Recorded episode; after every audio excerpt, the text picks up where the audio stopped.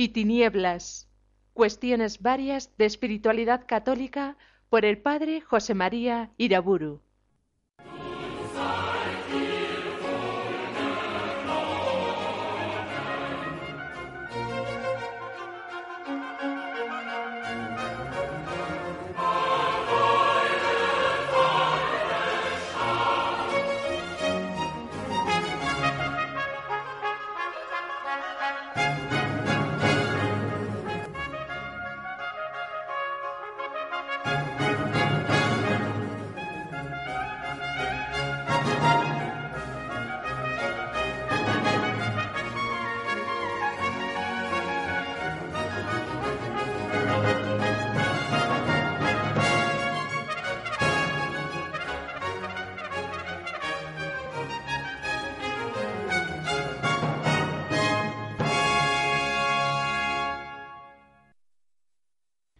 En el nombre del Padre, del Hijo y del Espíritu Santo. Sigo exponiendo las formas de presencia del reino de Dios en el mundo secular durante el milenio de cristiandad y concretamente en los siglos de la Edad Media. Vemos pues los rasgos principales de la espiritualidad cristiana en esa época. Y partiendo del comentario a la vida de San Luis, rey de Francia, que hice en la última conferencia, quiero hacer notar ahora un dato importante. La santidad laical ofrece en la Edad Media muchos exponentes de santos y beatos entre los reyes y los nobles de la cristiandad. Como digo, es un dato de la mayor importancia si pensamos en el gran influjo que en aquel tiempo tenían los príncipes sobre su pueblo. Recordaré solamente algunos nombres de santos y beatos entre el siglo X y el siglo XV. En Bohemia, Santa Ludmila y su nieto San Vencerlao. En Inglaterra, San Edgar, San Eduardo, San Eduardo el Confesor, en Rusia San Vladimiro, en Noruega San Olaf II, en Hungría San Esteban, su hijo San Emerico, San Ladislao, Santa Isabel, Santa Margarita, la Beata Inés. En Germania, San Enrique y su esposa Santa Cunegunda. En Dinamarca, San Canuto II en España San Fernando III, en Francia su primo San Luis, cuya vida expuse brevemente en la última conferencia, y la hermana de San Luis, la beata Isabel, en Portugal Santa Isabel, en Polonia las beatas Cunegunda y Yolanda, Santa Eduvigis y San Casimiro, son también numerosos los santos o beatos medievales de familias nobles. Así, por ejemplo, en el siglo X el conde Gerardo de Aurillac, Teobaldo de Champagne en el siglo XI, San Jacinto de Polonia en el siglo XIII y en ese mismo siglo Santa Matilde de Akeborn, Santa Brígida de Suecia y su hija Santa Catalina en el siglo XIV. Esto nos hace ver que en cada siglo de la Edad Media, con enorme diferencia de la situación actual, en cada siglo de la Edad Media hubo varios gobernantes cristianos realmente santos, que pudieron ser puestos por la Iglesia como ejemplo para el pueblo y para los demás príncipes cristianos. Volviendo a un punto que he tocado en varias ocasiones. En estos siglos de la Edad Media, el hogar verdaderamente cristiano guarda una gran homogeneidad con el monasterio y a veces parece un convento por la piedad y por la austeridad de las costumbres. Esto no debe extrañarnos si sabemos que con frecuencia los hijos, especialmente los hijos de los nobles, eran encomendados a monjes, frailes o religiosas, para que recibieran una educación integral. Y por otra parte, también es relativamente frecuente en aquellos siglos que no pocos laicos, al tener ya criados los hijos o cuando quedaban viudos, se hicieran religiosos o terciarios, o se retiraran a un monasterio al final de sus vidas, como todavía a mediados del siglo XVI lo hizo Carlos I de España. Pero no sólo es religioso el cuadro de la vida del hogar cristiano, en aquel tiempo. La cristiandad medieval produce muchas formas de vida de intensa significación religiosa. Me refiero a fiestas, funerales, celebraciones gremiales y populares, iniciación de caballeros, unción de reyes y reinas, celebración de esponsales y de bodas, la institución de los diezmos, la costumbre de las bendiciones y también de las rogativas en circunstancias especiales, los toques diarios de las campanas, las procesiones. Todos estos elementos configuran un mundo sumamente variado y colorido, envuelto siempre en una atmósfera sagrada. Este impulso colectivo que tiende a dar formas visibles a las realidades espirituales va forjando en la Edad Media el ideal de la caballería cristiana.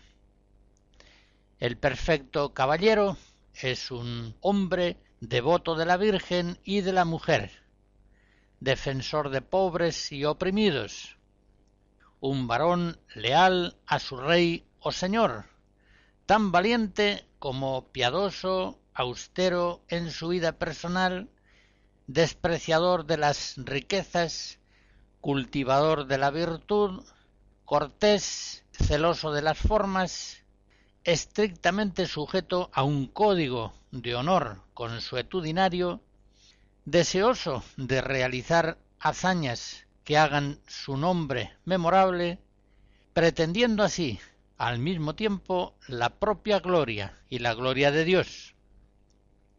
Este, podríamos decir, era el ideal de la caballería cristiana, que no afectaba solamente a nobles y caballeros, sino que extendía su influjo también sobre los burgueses y el pueblo llano. Recuerdo algunos aspectos interesantes de la caballería cristiana. Por ejemplo, el ritual para ser armado caballero da una idea muy exacta de la profunda religiosidad del ideal caballeresco. El ritual se compone de una serie de oraciones y bendiciones que evocan la consagración personal y la entrega de una profesión religiosa o de una toma de hábito. La bendición de las armas, de la bandera, la entrega de ellas al nuevo caballero, con antífonas, lecturas y oraciones, están expresando bellamente lo que el sacerdote exhorta cuando da al caballero el beso de la paz, diciéndole Sé un soldado pacífico y valiente, fiel y devoto a Dios.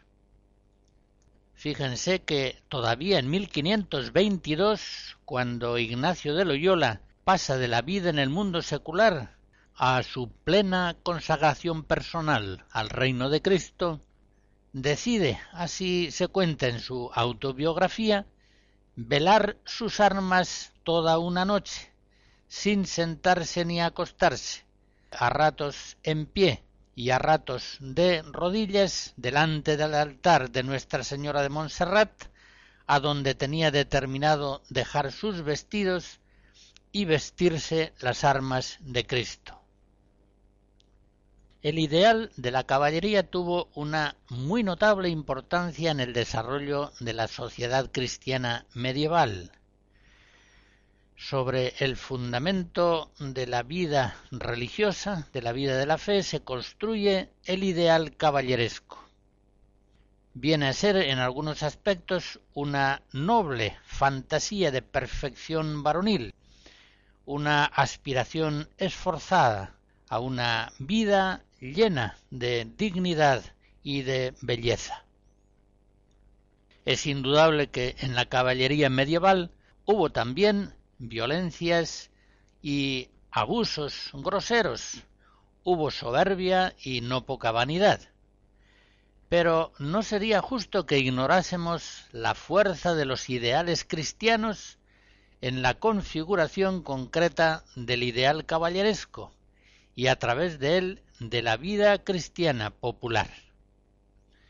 Desde luego habrá mucho más violencia, codicia y soberbia cuando los ideales que se proponen son, como los actuales, el dinero y el sexo, el poder y el placer desenfrenado, ajeno a toda norma. Esto es evidente.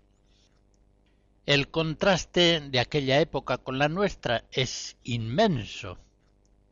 Los ideales vigentes en la sociedad cristiana medieval eran grandiosos, cristianos, fascinantes, aunque ciertamente muchas veces no se vivían con fidelidad. Pero es que ahora los ideales vigentes en la sociedad actual son absolutamente miserables los ideales que prevalecen en los grandes medios de difusión, la televisión, la radio, los diarios, las revistas, son hoy simplemente degradantes. Muy por el contrario, muchos caballeros de la baja Edad Media forjaron sus ideales y fantasías heroicas leyendo, por ejemplo, las hazañas formidables del marechal Boisicot, es decir, de Jean Lemengre, fallecido en 1421, un espejo de caballeros, cuyas gestas se escribieron en 1409, cuando todavía él vivía. Pues bien, se describe al caballero Boisicot como a un hombre sumamente piadoso, dice así la crónica. Se levanta muy temprano, y pasa tres horas en oración. Por prisa y ocupaciones que tenga, oye de rodillas dos misas todos los días. Los viernes viste de negro. Los domingos y los días de fiesta hace a pie una peregrinación o se hace leer vidas de santos o historias de héroes antiguos, romanos o no y sostiene piadosos coloquios con otras personas. Es hombre moderado y sencillo, habla poco y las más de las veces sobre Dios, los santos, la virtud o la caballería. También ha inculcado a todos sus servidores la devoción y la decencia, y les ha quitado la costumbre de maldecir es un celoso defensor del noble y casto culto a la mujer. Imagínense ustedes, si pueden, el ambiente de unos caballeros medievales que con frecuencia inspiraban sus vidas en la lectura de las formidables hazañas del mariscal Boisicot. Con tales colores de piedad y continencia, sencillez y fidelidad, se describía entonces, por aquella época, hemos dicho el libro es de 1409, la imagen atractiva del caballero cristiano ideal. En ocasiones, este ideal de la caballería medieval cristiana se realiza en forma comunitaria, y así es como nacen las órdenes de caballería, como la de Santiago, en la que los caballeros monjes, con sus esposas e hijos, unen la vida laical y la vida religiosa, profesan una regla de vida y se vinculan por votos a guardar obediencia, pobreza y castidad conyugal. Este rasgo es muy peculiar de la Orden de Santiago, pues en las otras órdenes de caballería no admitían casados. Los grandes teólogos de la Edad Media aprueban con entusiasmo los ideales cristianos de estas órdenes de caballería. Santo Tomás, por ejemplo, en la Suma Teológica enseña que muy bien puede fundarse una orden religiosa para la vida militar, no con un fin temporal, sino para la defensa del culto divino, de la salud pública o de los pobres y oprimidos. Recordemos también una preciosa carta de San Bernardo sobre la excelencia de la nueva milicia, en la que hace el elogio de la Orden de Caballería de los Templarios. Hemos de recordar, sin embargo, que la crisis que afecta el final de la Edad Media oscurece un tanto el ideal cristiano de la caballería, que va perdiendo la nobleza del ascetismo evangélico y que al mismo tiempo va adquiriendo ciertos rasgos un tanto paganos que anticipan en cierto modo el estilo del caballero renacentista. Los libros de caballería que, por ejemplo, llegaron a manos de Santa Teresa de Jesús eran ya obras que mezclaban heroísmo y picaresca, que introducían lances amorosos atrevidos y que, según ella misma afirma en su vida, en el capítulo segundo, le hicieron no poco daño. En todo caso, hemos de reconocer que el ideal medieval de la caballería cristiana ejerció durante siglos un influjo sumamente benéfico, tanto sobre los caballeros nobles como sobre el pueblo llano. De André Campra, Misa de Requiem hacia 1700.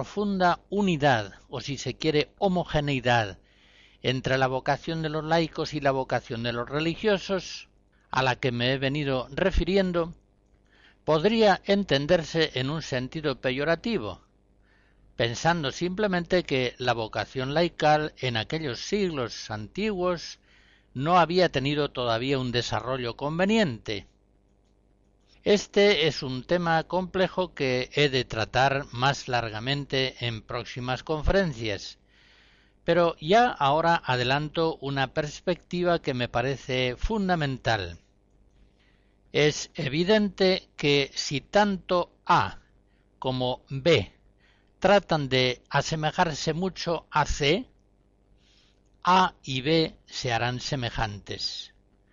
Dicho en otros términos, si tanto los laicos como los religiosos tratan con todo empeño de configurar sus vidas según el Evangelio, ciertamente va a resultar que la vida de los religiosos y la de los laicos son muy semejantes, aunque tengan evidentemente matices diversos según la condición de vida de cada uno de ellos.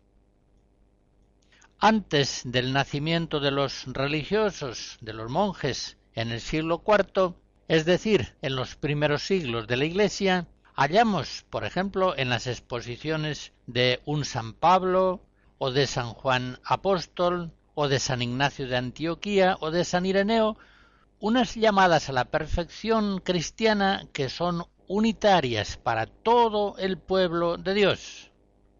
Cartas apostólicas profundamente exhortativas hacia la perfección evangélica, como la carta a los romanos, las cartas a los corintios o aquellas epístolas de San Pedro, llaman con fuerza a la perfección evangélica sin hacer distinción apenas entre los laicos, los pastores sagrados o aquellas personas que se han consagrado a Dios en el celibato, en la virginidad. Estos y otros grandes santos padres mantenían viva la palabra de Cristo en los Evangelios. Allá se nos dice que el Maestro decía a todos sus discípulos, Sed perfectos, como vuestro Padre Celestial es perfecto. Pues bien, una vez que en el siglo IV se inicia en forma ya caracterizada la vida religiosa en los monjes, continúa en gran medida ese planteamiento unitario que ha de asistir en la búsqueda de la perfección tanto a los religiosos como a los laicos. Unos y otros simplemente han de tener el Evangelio de nuestro Señor Jesucristo como escuela fundamental y en cierto modo única de espiritualidad. Por tanto, es lógico que entre los religiosos y los laicos más fervorosos se produzca una gran homogeneidad en el estilo de vida, salvando, claro está, las diferencias en los modos concretos de vivir que corresponden a los religiosos y a los seglares. Pues bien, en el milenio de cristiandad, en la Edad Media concretamente que estamos estudiando, permanece vivo el ideal de la perfección evangélica, tanto en los laicos como en aquellos que han tomado el camino de la vida monástica o religiosa. Quiero decir, pues, con esto que el ideal de la santidad está generalmente propuesto en una forma inteligible al pueblo cristiano, aunque ciertamente sólo unos pocos lleguen a vivirlo en plenitud. Por otra parte, entre los medios de perfección de los religiosos y los de los laicos se guarda, y así debe ser, una relativa homogeneidad. Unos y otros se saben llamados a un mismo estilo de vida piadoso y sobrio, aunque hayan de vivirlo en modalidades concretas diferentes. Esta orientación unitaria de la espiritualidad en la Edad Media trae consigo una consecuencia de suma importancia, y es la siguiente. En la Edad Media son muy numerosos los santos laicos. Son muchos los que en la misma vida laical, imitando a monjes y religiosos, es decir, imitando a Cristo y a los apóstoles, tratando de vivir plenamente el Evangelio, dejan cuanto pueden, tienen lo que les queda como si no lo tuvieran y siguen a Cristo con fidelidad. Algunos de estos laicos alcanzan incluso las más altas cumbres de la santidad y de la sabiduría espiritual, como la terciaria dominica Santa Catalina de Siena, que muere en 1380, doctora de la Iglesia, y que sin embargo vive con sus veintitrés hermanos en el hogar familiar de su padre, que tiene en su propia casa un negocio textil. Pongan atención a los datos que voy a exponer inmediatamente. Cuando se nos dan números estadísticos, fácilmente resbalan de nuestra mente, no los captamos con exactitud en un primer planteamiento. El estudio minucioso de un autor francés moderno sobre la historia de la espiritualidad en la Edad Media nos informa que entre los santos reconocidos por la Iglesia desde 1198 a 1304, un 25% son laicos. Y en ese mismo estudio se nos informa que si consideramos los años 1303 a 1431, el porcentaje de los laicos santos canonizados por la Iglesia se eleva al 27%. Vuelvo a repetir estos datos en una forma aproximada pero más clara. En el siglo XIII, un 25% de los cristianos canonizados por la Iglesia eran laicos, y en el siglo XIV este porcentaje se elevó al 27%. Nosotros en nuestro tiempo, en el siglo XX, comienzos del XXI, podemos presumir, si se quiere, de haber descubierto la espiritualidad laical, la llamada de los laicos a la perfección, pero de hecho estamos a una distancia inmensa en el orden de la santificación real de los laicos en relación a la situación de la Edad Media que estamos estudiando. El dato que acabo de dar es realmente impresionante. En algunos siglos de la Edad Media, una cuarta parte de los cristianos canonizados eran laicos. Ese dato nos demuestra la alta calidad evangélica de la espiritualidad de los laicos en la Edad Media.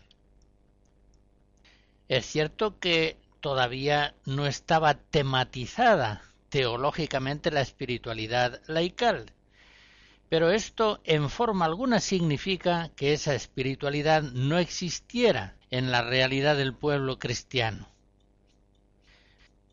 Solamente desde el prejuicio y desde la ignorancia puede afirmarse hoy que la espiritualidad laical no existía en la Edad Media, o decirse que esa espiritualidad laical era en la Edad Media de muy poca calidad, a causa de su excesiva dependencia de la espiritualidad monástica y religiosa. Sencillamente vengamos a la regla de discernimiento que nos da Jesucristo. Por sus frutos los conoceréis. Y sólo igualmente desde el prejuicio puede objetarse que la espiritualidad laical de la Edad Media, indebidamente marcada por la fuga mundi de los religiosos, alejó a los laicos de las realidades mundanas, volviéndolos así incapaces de evangelizar el mundo secular. La realidad es completamente diversa.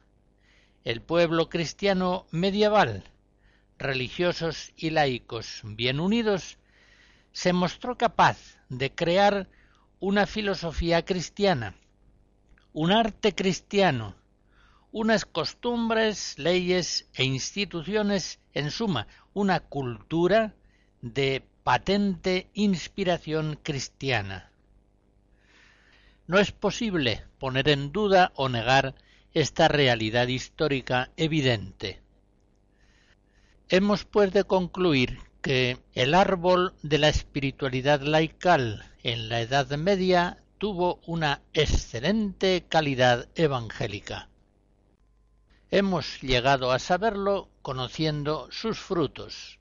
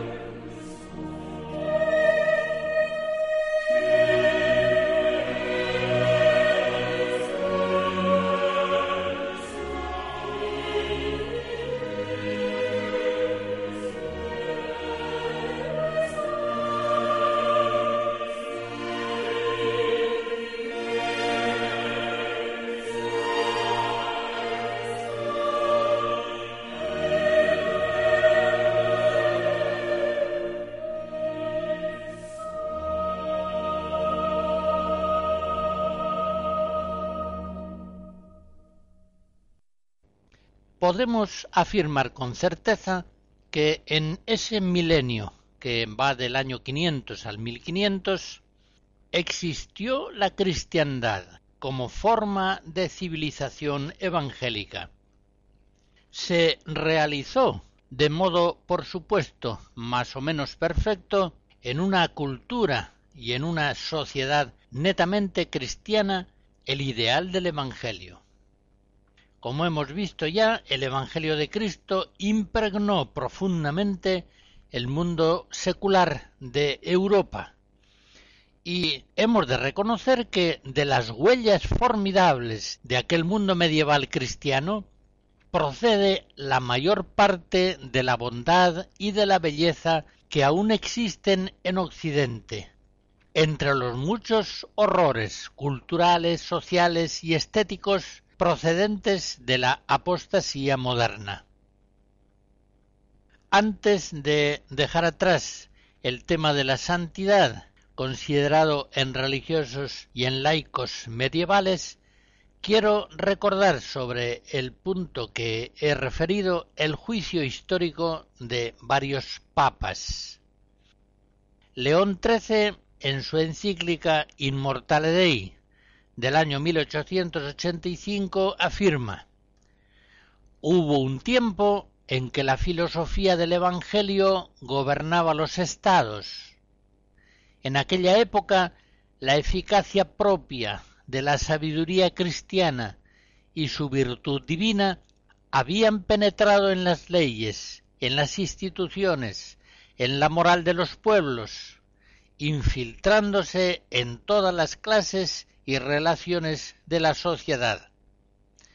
La religión fundada por Jesucristo se veía colocada firmemente en el grado de honor que le corresponde, y florecía en todas partes gracias a la adhesión benévola de los gobernantes y a la tutela legítima de los magistrados. El sacerdocio y el imperio vivían unidos en mutua concordia y en amistoso consorcio de voluntades. Organizado de este modo, el Estado produjo bienes superiores a toda esperanza.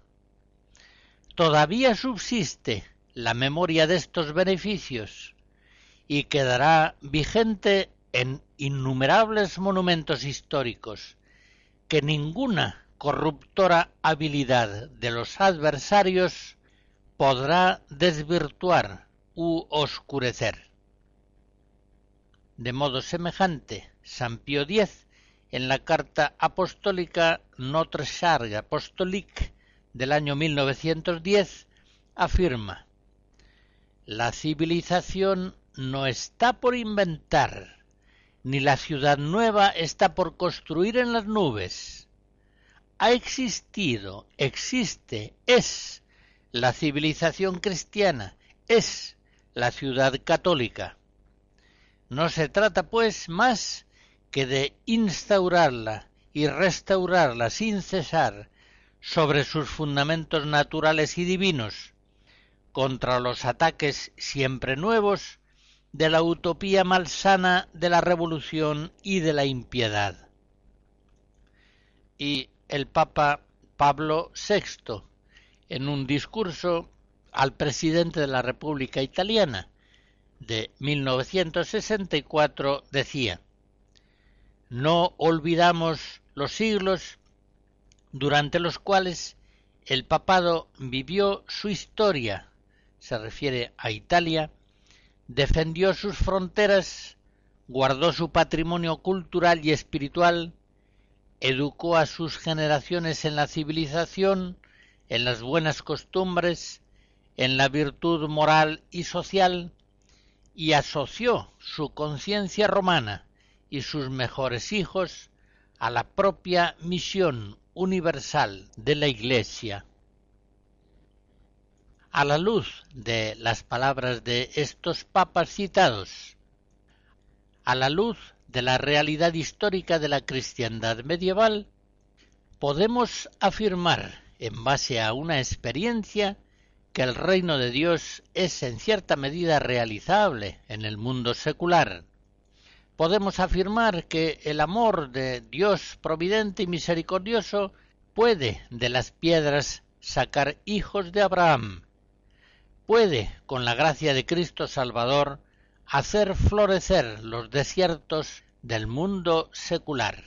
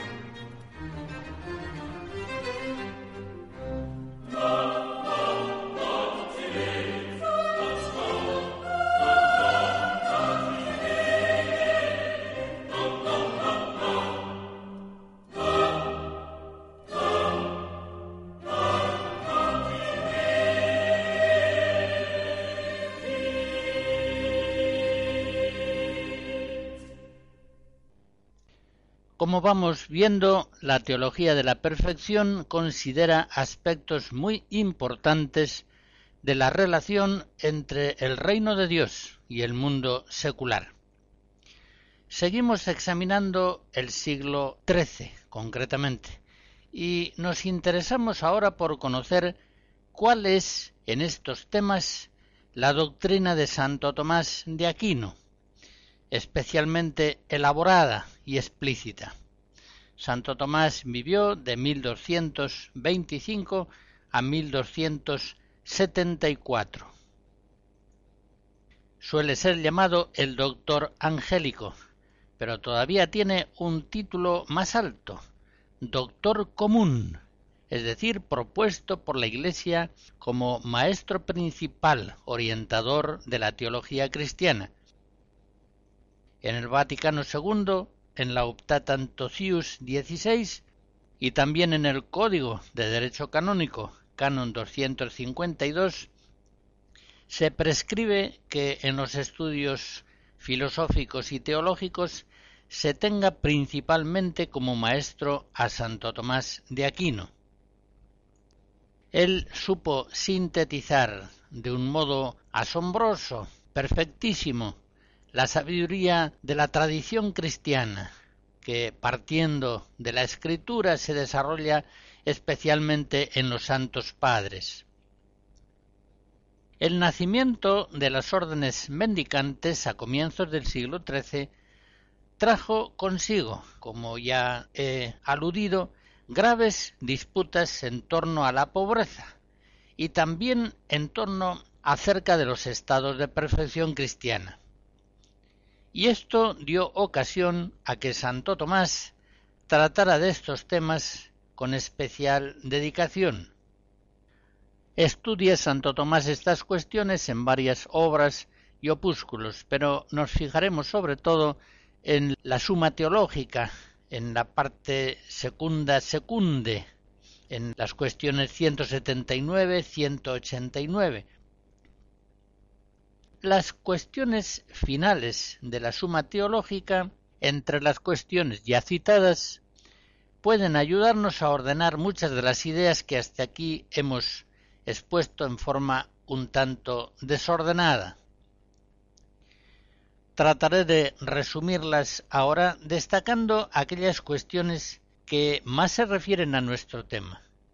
Y enseguida haré algunas ampliaciones de esta doctrina tomista, especialmente sobre la virtualidad santificante de los preceptos y de los consejos. Resumo a continuación la doctrina de Santo Tomás sobre estas cuestiones en siete afirmaciones.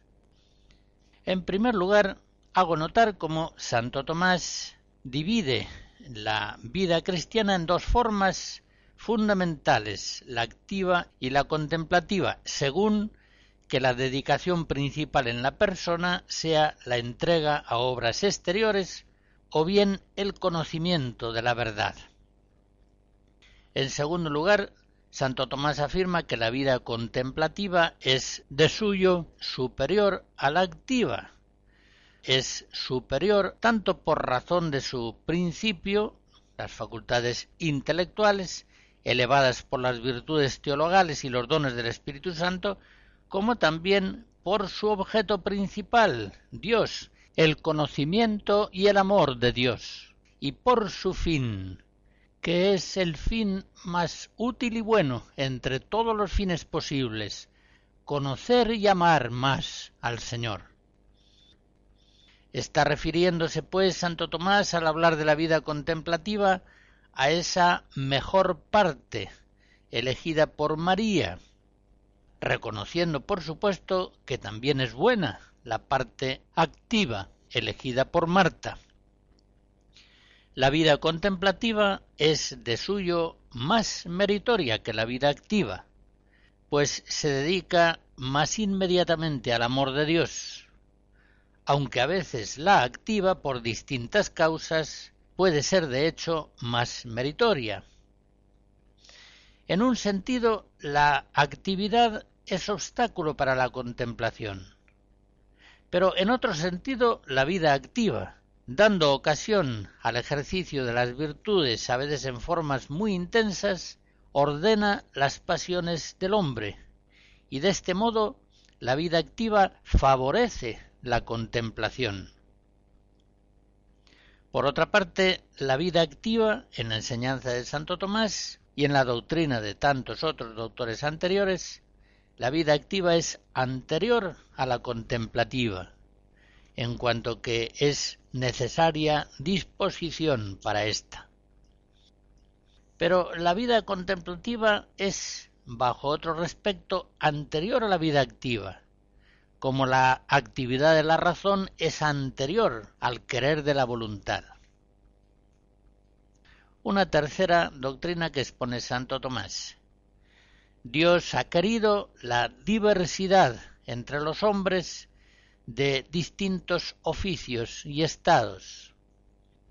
El término estado viene a tener aquí una significación semejante a la que hoy damos a la palabra vocación específica y se caracteriza por la estabilidad de situación y dedicación en la vida, así como también por el vínculo que obliga a la persona. Una cuarta tesis de gran importancia. La perfección cristiana en sí misma consiste especialmente en la caridad y consiste también integralmente en todas las virtudes que actúan bajo el imperio de la caridad. Si la perfección cristiana consiste fundamentalmente en la caridad, eso significa que puede crecer indefinidamente a lo largo de la vida. Es un amor que crece hacia su propia totalidad y que consiste esencialmente en el cumplimiento de los preceptos. Bien claramente lo dijo Jesús en la última cena, si me amáis, guardaréis mis mandamientos.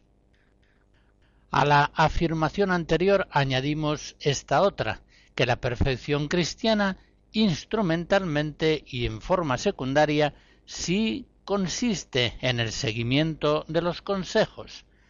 Si quieres ser perfecto, déjalo todo y sígueme. Por tanto, estado de perfección y perfección cristiana personal no se identifican. El estado de perfección, sin duda, favorece la perfección personal. Pero esta perfección personal puede darse sin aquel estado de vida perfecto, así como, por el contrario, en un estado de vida muy imperfecto, considerado objetivamente, una persona con la ayuda poderosísima de la gracia puede vivir una altísima perfección espiritual. Pongo algunos ejemplos. Obispos y religiosos viven en estado de alta perfección, más alta que la de los presbíteros y laicos. La perfección episcopal concretamente es de suyo más excelente que la perfección de los religiosos. El estado religioso es más perfecto que el del sacerdocio secular, aunque éste es más perfecto en razón del sacramento del orden. Antes de seguir, hago la observación de que estas distinciones pueden parecer en un primer momento un tanto bizantinas, pero cuando lleguemos después a una fase más concreta de aplicación, nos daremos cuenta de que son principios teológicos sumamente fecundos e iluminadores a la hora de orientar la vida estética y mística de los cristianos. Una quinta afirmación de Santo Tomás. La profesión religiosa introduce en un verdadero estado de perfección que facilita